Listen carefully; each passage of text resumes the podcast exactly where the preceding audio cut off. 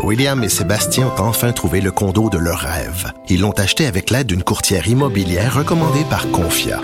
Parmi les courtiers qui leur ont été proposés, William et Sébastien ont choisi de faire affaire avec Hélène. Elle connaissait bien le quartier et d'emblée, elle a compris leurs besoins. Ça a tout de suite cliqué. Mais quand même pas autant qu'entre William et Sébastien. Confia, on se dédie à l'espace le plus important de votre vie. Confia fait partie d'Espace Proprio, une initiative de Desjardins. Protégez vos dépôts, c'est notre but. La SADC protège vos dépôts dans les institutions fédérales, comme les banques. L'AMF les protège dans les institutions provinciales, comme les caisses. Oh, quel arrêt! Découvrez ce qui est protégé à vos dépôts sont protégés.ca. Je pense que c'est ce qui a fait sursauter le procureur de la Couronne. Nicole Gibault. J'en ai un ras-le-bol de ces gens-là. À mon sens, c'est de l'intimidation. Geneviève Peterson. C'est ça. C'est sauve en marchette, on aura le temps de le rattraper. La rencontre. Ouais, mais toi, comme juge, est-ce que c'est le juge qui décide ça? Com- Comment ça marche? Oui, oui, oui, oui, oui, oui, oui, oui. C'est le juge. La rencontre Gibault-Peterson. Salut, Nicole.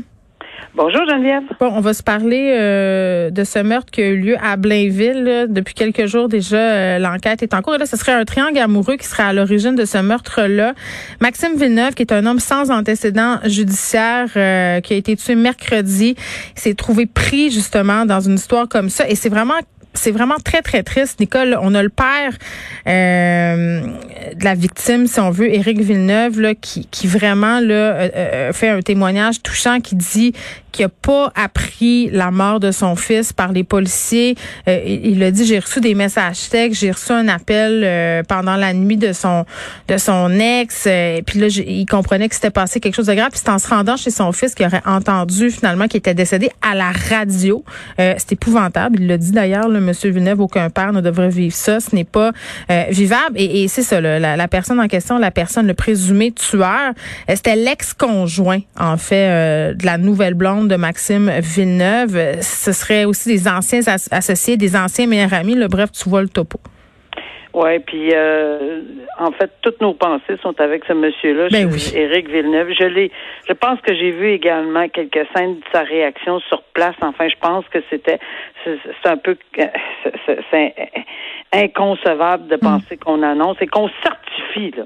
Oui, c'est vrai. Là, alors là, euh, physiquement, là, ça a été euh, une démonstration euh, qui m'a troublée. Puis évi- évidemment, ses propos. Et oui, c'est dans le cadre de. Puis ce qui est désolant, puis ce qui est en plus de perdre son fils, puis le reste de la famille, j'imagine, on tente grand-père, grand-mère, ça existe, mais s'ils sont encore euh, là. Mais tout ça pour dire que euh, c'était un ami de la famille. Ce Oui. monsieur-là dit que euh, il avait confiance, c'est un ami d'enfance. Ils sont allés en voyage ensemble. travers. Ils sont allés en voyage ensemble, etc. Alors, euh, on voit là que, bon, possession, euh, probablement jalousie. Évidemment, ce monsieur-là est présumé innocent jusqu'à preuve du contraire, mais c'est lui qui est accusé, là. Alors, euh, qui serait accusé de ce de cette de ce meurtre-là. Alors, on est dans un contexte euh, évidemment de un triangle amoureux possiblement, et c'est sûr que certains propos laissent euh, laissaient peut-être présager que ce monsieur-là n'acceptait nullement, ben surtout après les faits. Je pense qu'il s'est confié à quelqu'un là en disant regarde, je finis là. le- Ben, c'est sûr que si euh, il, on ne peut pas accepter, puis c'est pour ça qu'il y a des groupes euh, pour ces hommes-là. Quand il y a des séparations euh, qui peuvent donner des outils parce que l'outil du, du- de l'arme à feu puis de- d'enlever le portrait de, de- du nouveau conjoint dans le portrait là Oui. c'est pas c'est pas une situation idéale lui probablement s'il était trouvé coupable il va passer une il a fini sa vie. Là. Tu sais, détruit la sienne, détruit celle de la- sa famille, détruit.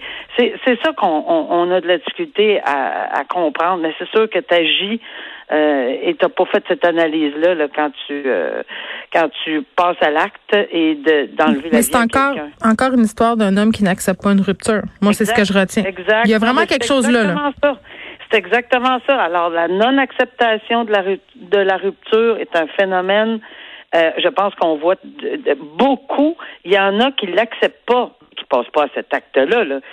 On, on en connaît, là. Je suis sûr, toi et moi, des gens qui acceptent pas vraiment. Moi, j'ai des gens proches de moi qui acceptent pas vraiment des ruptures, mais. Mais de aller tuer quelqu'un, là, je sais ben pas. Non, là, il y a, une grosse, grosse marge, là. Il y a un pont énorme entre les deux, mais peut-être que euh, si on accumule certains mm. autres propos, et enfin, c'est terriblement délicat, puis on parle encore d'une femme mm. assassinée dans un tel contexte. Ah, c'est, c'est, c'est. En tout cas, c'est, dommage de dire qu'on se parle encore de telles affaires, Nicole. Euh, une autre affaire désolante, là, on parle d'un infanticide qui avait évidemment, comme à chaque fois, le secoué le Québec au complet quand des enfants perdent la vie, euh, perdent la vie aux mains d'un parent. Là, c'est comme inconcevable, c'est contre nature. On en a parlé aussi à plusieurs reprises. Cette mère de Villeray accusée d'avoir tué sa fillette, deux enfants, là, 11 et 5 ans. La plus vieille n'a pas survécu, la plus jeune a survécu euh, à l'attaque de, de, sa propre mère. Cette mère-là, euh, qui est accusée d'avoir tué donc sa fille de 11 ans, je l'ai dit, sera déclarée non criminellement responsable pour cause de troubles mentaux. Il y a eu des tant du côté de la défense euh, que des procureurs de la couronne et les deux euh, psychiatres impliqués dans le dossier en sont venus à peu près aux mêmes conclusions. C'est ce que je comprends. Oui, puis je pense que c'est important puis euh, d'en parler pour que pourquoi? Parce que ça frappe toujours l'imaginaire quand on ben dit ben, voyons donc non non responsable. On pense tout le temps à Guy Turcotte hein, là-dedans à chaque fois. Tout le temps, tout le temps. Mais voilà une immense différence puis je trouvais ça important d'en parler parce que ici on a des psychiatres euh, qui témoignent. Pourquoi ils témoignent aujourd'hui, même si les deux parties s'entendent? La couronne, la défense, tout le monde s'entend. Cette dame-là, n'est pas responsable criminellement. Hmm. C'est pas du tout comme dans Guy Turcotte. C'est pas une guerre d'experts, là. Non, pas du tout, du tout. Dans ce dossier-ci, puis la raison pour laquelle ça passe quand même devant le tribunal, il faut jamais oublier qu'un procès, c'est public. Le public a le droit, la société a le droit de savoir hmm. et de comprendre. Et quand il s'agit d'un enfant, encore plus, là, qui décède, et, et dans, les, dans de telles circonstances, par un geste posé par la personne qui doit la protéger, ben, il faut que les gens comprennent pourquoi les deux parties qui représentent le public, la couronne, le ministère euh, public, le DPCP et la défense, qui ont des experts, même s'ils sont différents, ils en viennent à un résultat, une expertise commune dans le sens qu'elle était et elle est encore non criminellement hmm. responsable. Alors, elle souffrait d'un problème, d'abord, il faut d'abord évaluer le, le trouble mental, c'était très clair. Ensuite, elle était en psychose euh, au moment et même avant les événements. Alors, il y a un ensemble de facteurs qui fait en sorte que euh, c'est clair, net et précis qu'elle est non responsable. C'est pas peut-être là, c'est elle est clairement non responsable. Hmm. C'est une question de le mettre euh, sur la table. Faut le faire, faut le faire devant le juge, faut l'établir. Puis ça va. C'est une question tout simplement de dire je. Hmm. Il n'y a pas de juge qui vont aller à l'encontre de ça. On n'est pas de, le, tribunal, le juge, là où la juge n'est pas un expert. Là, pour c'est pas comme quand on a à décider ou qu'on soumet le taux au jury en deux versions. C'est pas ça. Là, là c'est tout le monde, des experts qui s'entendent pour dire que. Donc, elle va être remise à la commission des d'examen pour les troubles mentaux. Et elle peut être là pour le restant de ses jours, comme elle peut être là pour 10 ans, 5 ans. c'est pour recevoir euh, des traitements, puis ça, fait déjà 18 mois euh, euh, qu'elle en reçoit. Ça excuse aucunement le geste qu'elle a posé, Nicole, parce que souvent... non, mais c'est parce qu'on on est sur l'impression des fois que quand on parle de mère qui assassine son enfant, les, les, on a tendance à être plus clément, puis à dire, ah, mon Dieu, mais c'est pas ça du tout, là, c'est une autre explication. On reste dans le domaine, dans la thématique, justement, de l'évaluation de la capacité à comparaître les troubles de santé mentale. Dans le cas euh, de cette alerte Amber qu'on a couverte la semaine dernière, pas pas celle euh, qu'on a connue euh, hier, je crois là, cet homme là qui était en cavale quand même pendant cinq jours, je pense que c'est l'une des plus longues alertes que le Québec a connues. Oui, oui, c'est ça exactement.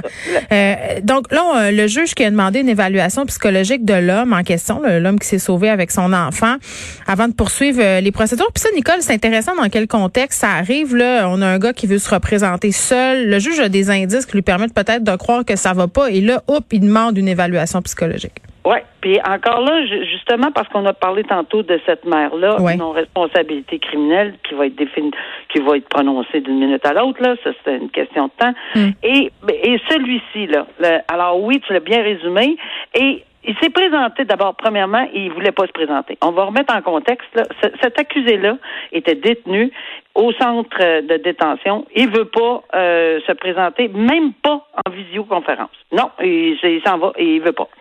Alors, le juge n'avait pas le choix à ce moment-là. Il a dit, écoutez, euh, il a fait un ordre d'amener. Il a demandé à la détention de l'amener devant lui à la cour. Ce qui a été fait, rendu devant lui à la cour, ben, il n'y avait plus d'avocat. Son avocat avait décidé, pour des raisons qui lui appartiennent, de se retirer du dossier. Donc, pas d'avocat. C'est encore une fois extrêmement difficile pour un juge de gérer, mais euh, il sûrement est habitué, comme on le devient habitué là, à, force de siéger pendant plusieurs années. Alors, il lui a demandé évidemment euh, quel choix faisait-il? Parce qu'il y avait un choix à faire juge et jury, juge seul, juge euh, de la Cour du Québec. Est-ce qu'il voulait avoir une enquête préliminaire, pas d'enquête préliminaire C'est toutes des questions assez importantes, puis la personne doit répondre. Mais là, il veut pas répondre. Et il, y a des propos assez inusités, là, assez troublant.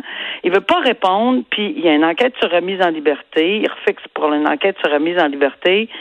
Mais tout de suite, là, on a un indice là euh, que, bon, d'abord, premièrement, qu'est-ce qu'on fait quand un accusé ne fait pas de choix?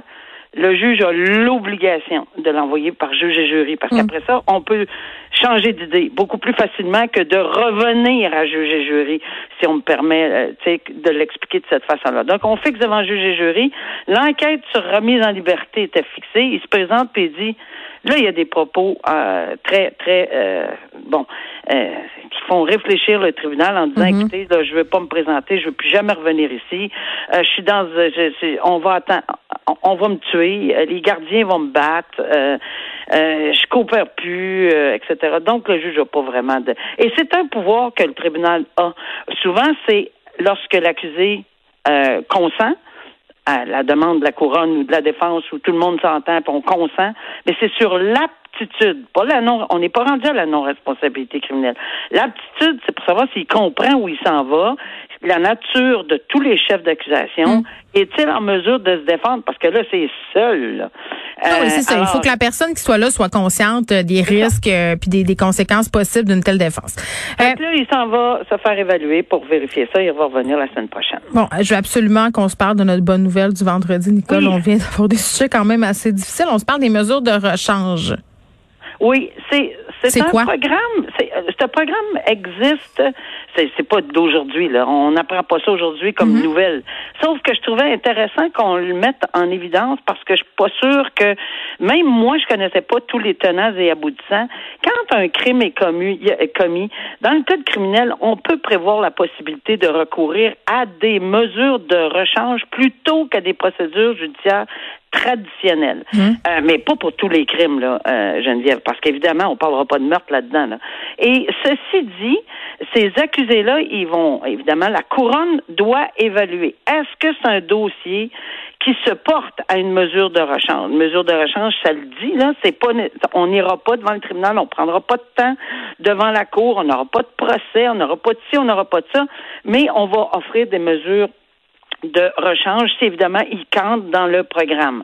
Alors, il y a différentes mesures de rechange qui peuvent être appliquées, mm. euh, mais il faut évidemment que les gens acceptent. Il faut que la les ou la victime euh, soit partante également.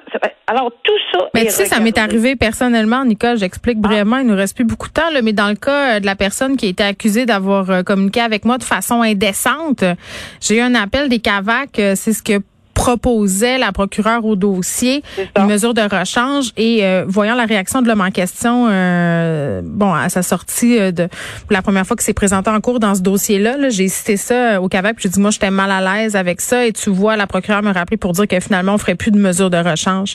Donc la victime a son mot à dire, c'est vrai là, je l'ai vécu. Alors voilà, le meilleur témoignage qu'on peut pas avoir et vraiment c'est pris en considération. Oui, vraiment. Et puis, je pense que c'est une. D'abord, premièrement, c'est juste pour euh, euh, que le système judiciaire soit plus efficace. Alors, on comprend que désengorger, euh, si on pouvait, là, désengorger les tribunaux, puis pas juste aller à procès pour aller à procès puis faire deux, trois jours. Là. Il y a certaines personnes qui sont, qui sont, pas ouvertes à ça, c'est clair. Là. Mais si on peut le faire, tant mieux. Il y a hmm. beaucoup, beaucoup de bons points là-dedans. Bon, Nicole, je te souhaite une excellente fin de semaine. Profite-en bien. On se retrouve mardi. Mardi, au revoir. Toi aussi. Bonne bye. Bye.